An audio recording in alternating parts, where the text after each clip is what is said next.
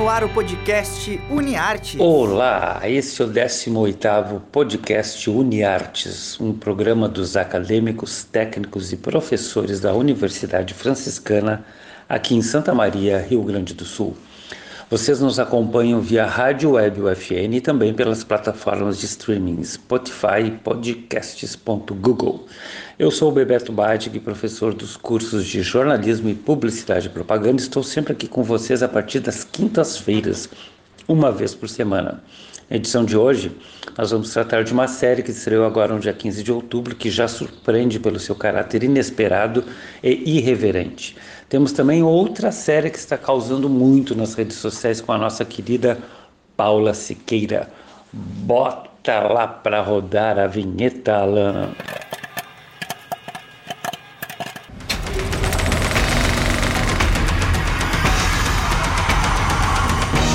Bora maratonar! Segura que lá vem questão, porque hoje quem vai comentar a série sou eu mesmo, euzinho. Então vamos lá, a série que eu tenho para recomendar para vocês é uma produção do México e da Espanha e se chama Alguien tiene que morir, ou seja, alguém tem que morrer. O título remete a uma trama de suspense, mas é muito mais do que isso.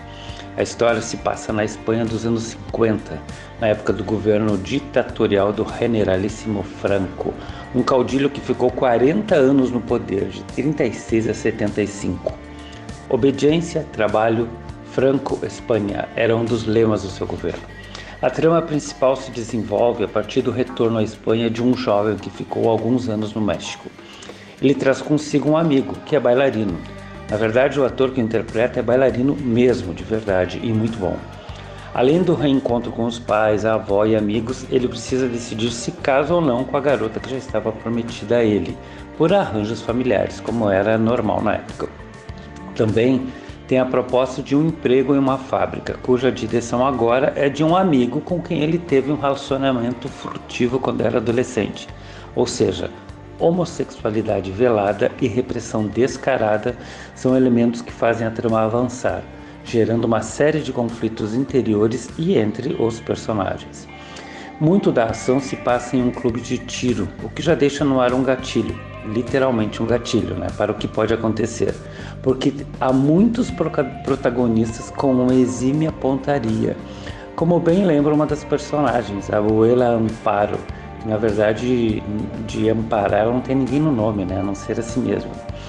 Essa ideia do porte de armas também possibilita uma leitura do que pode acontecer aqui no Brasil, né? ou melhor, o que já acontece com o porte de armas.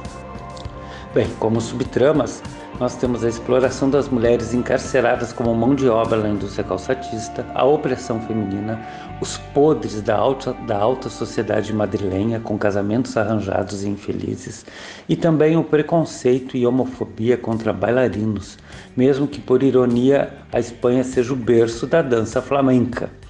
Também aparece com muita força a xenofobia em relação aos mexicanos, sobretudo, algo que nós brasileiros sentimos ainda hoje quando vamos a Portugal, né?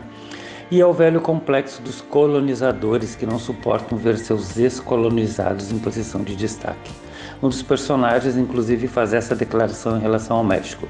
Nós não pode esperar nada de, um, de bom vindo daquele país. Eita! O elenco mescla atrizes consagradas como a espanhola Carmen Maura, famosa por papéis marcantes em filmes de Pedro Almodóvar, inclusive ela fez uma transexual em A Lei do Desejo e também trabalhou em Volver. A mexicana Cecília Soares, de La Casa de las Flores, uma série de humor áspero e amargo feita em México, com direção e produção de Manolo Caro, que é o mesmo desta série que eu estou falando agora. E tem também uma atriz queridinha que despontou em Elite, a Esther Exposito. Já entre os atores temos o guapíssimo Alejandro Spitzer, que teve uma atuação sexy surpreendente em Desejo Sombrio, que a Paula Siqueira inclusive já aqui pra, comentou aqui para vocês essa série, e também o Carlos Cuevas, que participou de Merli. Tem também o bailarino Isaac Hernandes, que se sai muito bem, e um ator argentino de com 50 anos atualmente, Ernesto Altério, filho da lenda viva do cinema de lá, Hector Altério. O que temos então é drama, suspense, traições, elementos de novela mexicana e qualidade de produção, direção de arte e fotografia, inclusive. Esses são alguns dos bons motivos para assistir Alguém Tem Que Morrer, em cartaz na Netflix em apenas três episódios, ou seja, como se fosse um longa-metragem de uma hora e meia. Eu escolhi, no entanto, uma cantora espanhola para ajudar a criar o clima aqui no podcast Uniartes. Ela se chama Luz Casal. Ela já cantou em trilhas de alguns filmes do Almodóvar, como Tacones Lejanos, lá no início dos anos 90. Vamos ouvir Piensa em mim.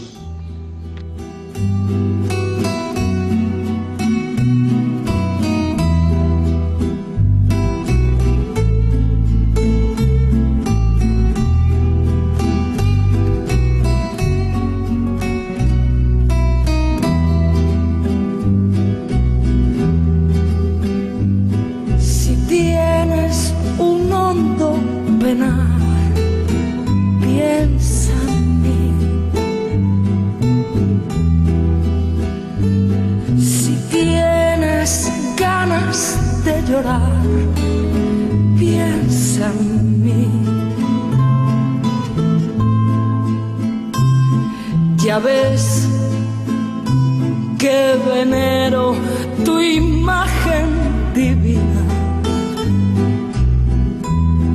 Tu párvula boca que siendo tan niña me enseñó a pecar. Piensa en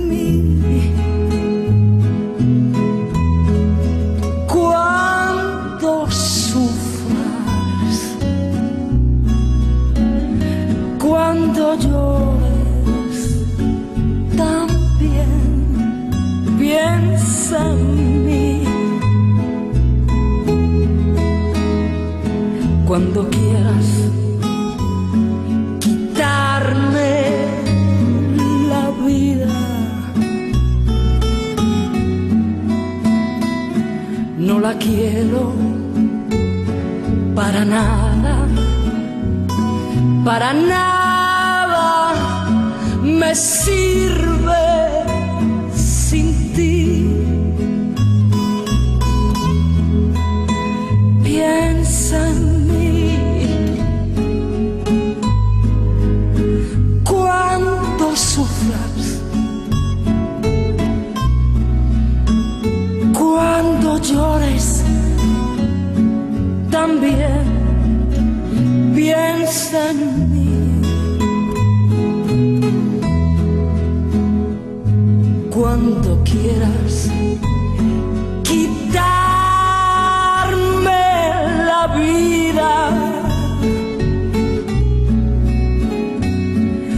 la quiero para nada, para nada me sirve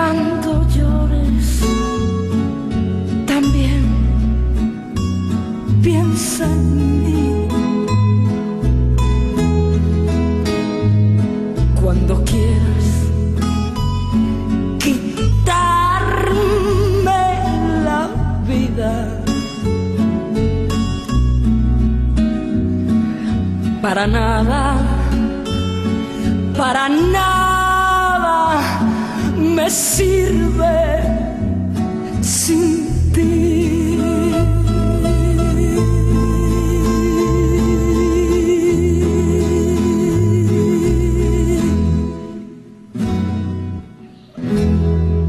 Esta foi a espanhola Luz Casal com Piensa em mim para dar o clima à série Alguém Tem Que Morrer em cartaz na Netflix. Hoje nós temos mais uma indicação de série para maratonar e ela vem com a nossa comentarista Paula Siqueira, que está sempre aqui presente. Roda a vinheta de novo, Alan.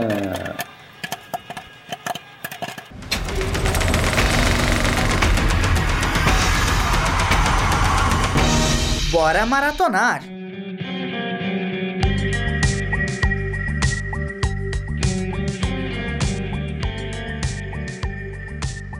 Olá, ouvintes! Você já maratonou o seriado Emily em Paris, que estreou no Brasil no mês de outubro? O seriado com Lily Collins promete deixar sua marca, seja ela de maneira positiva ou negativa. O seriado americano, produzido pela MTV Studios, já se transformou em um dos assuntos mais comentados nas redes, e quando eu percebi, já tinha sido pega de jeito maratonando cinco episódios em dois dias. A série é dividida por um público entre aqueles que a odeiam e os que a amam. As críticas vêm geralmente relacionadas à falta de profundidade do enredo, ao excesso de clichês ao retratar Paris, o que incomodou muitos franceses, e o figurino feito pela Patricia Field, que tem no currículo Sex and City, O Diabo Veste Prada, e entre outras produções que lançaram modas incríveis nos últimos 30 anos.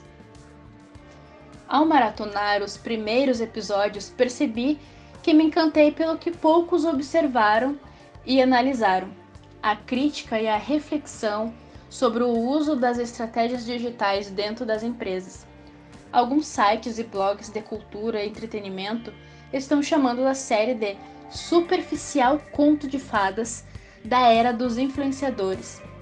Independente de todas as opiniões sobre essa série, a verdade é que ela está dando o que falar e vem se mostrando como uma inovação na era do marketing digital e produção de conteúdo que agrega valor ao consumidor.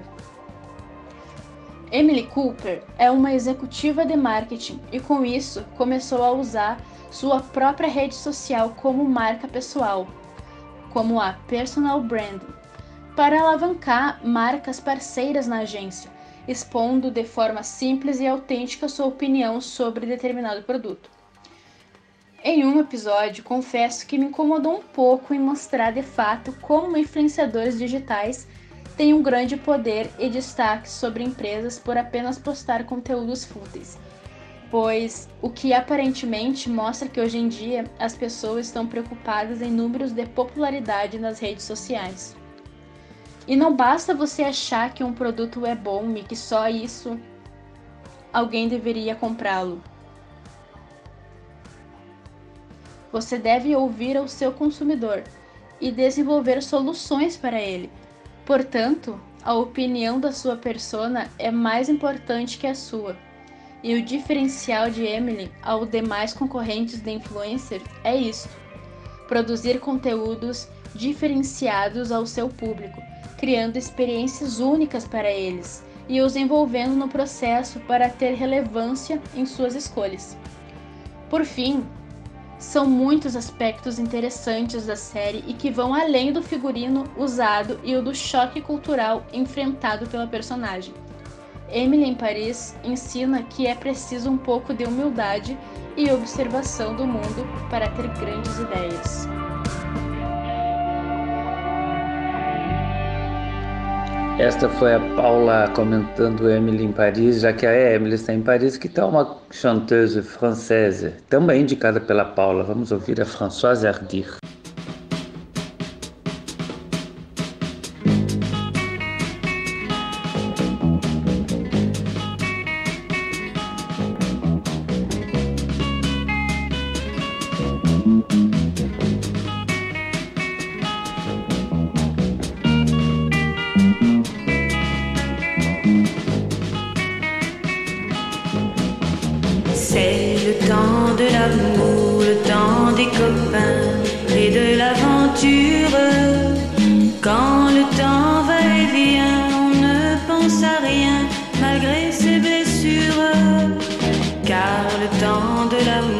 C'est long et c'est court, ça dure toujours, on s'en souvient.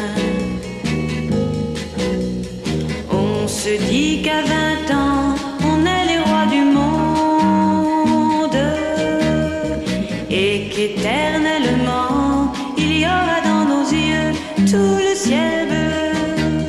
C'est le temps de l'amour, le temps des copains et de l'aventure. Quand le temps va et vient, on ne pense à rien malgré ses blessures. Car le temps de l'amour, ça vous met au cœur beaucoup de chaleur et de bonheur. Un beau jour, c'est l'amour